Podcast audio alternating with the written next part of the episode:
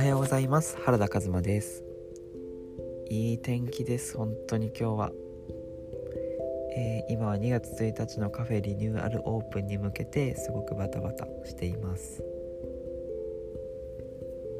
えー、今日何についてお話ししようかなって考えてたんですけど人と会うとですねよく「なんで結婚したの?」って聞かれるんですね。びっくりするぐらい。本当に何回も聞かれた2019年。なので今日はそれに対する問いみたいなのをちょっとまとめながら話そうかなって思って結婚した理由っていうテーマでお話ししてみようと思います、えー、結婚した理由なんですけどこれ本当にこれ何回も聞かれてちょっと毎回正直思い浮かばなかったからそれっぽい理由なんか幸せにできると思ったんだよねとかこれこれこういうところがなんか性格合うんだよねとか美味しいの基準が一緒なんだよねみたいな。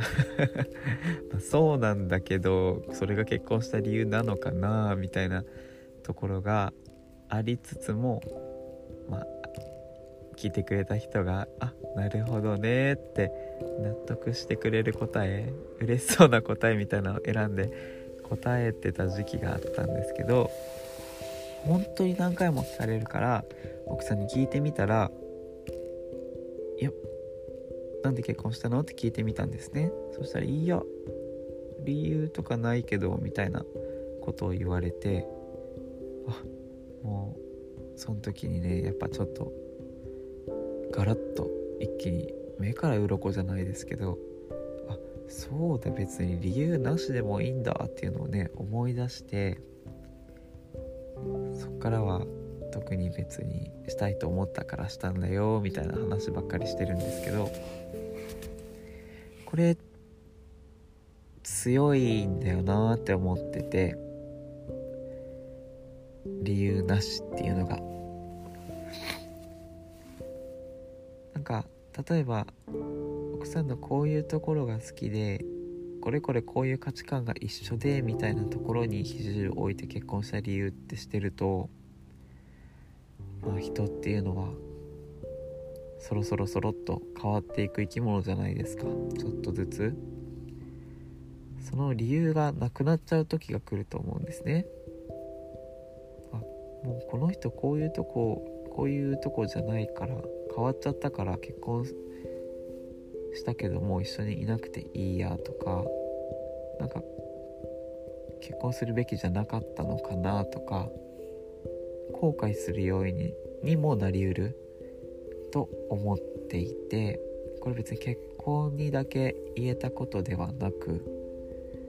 なんでこの時これしたの？これをやったの？ってよく聞かれることがあるんですけど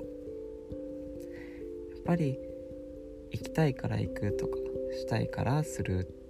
やりたいからやったんだよって胸を張って言えるようになっていきたいもんですね。